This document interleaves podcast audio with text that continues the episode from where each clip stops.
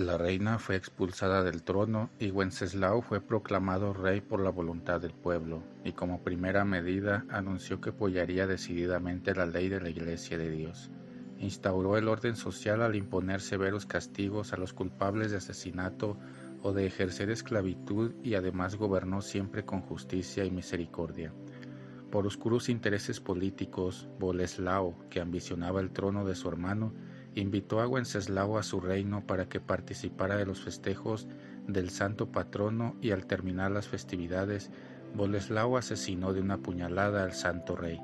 El pueblo lo proclamó como mártir de la fe y pronto la iglesia de San Vito, donde se encuentran sus restos, se convirtió en centro de peregrinaciones. Ha sido proclamado como patrón del pueblo de Bohemia y hoy su devoción es tan grande que se le profesa también como patrono de Checoslovaquia. San Wenceslao ruega por nosotros.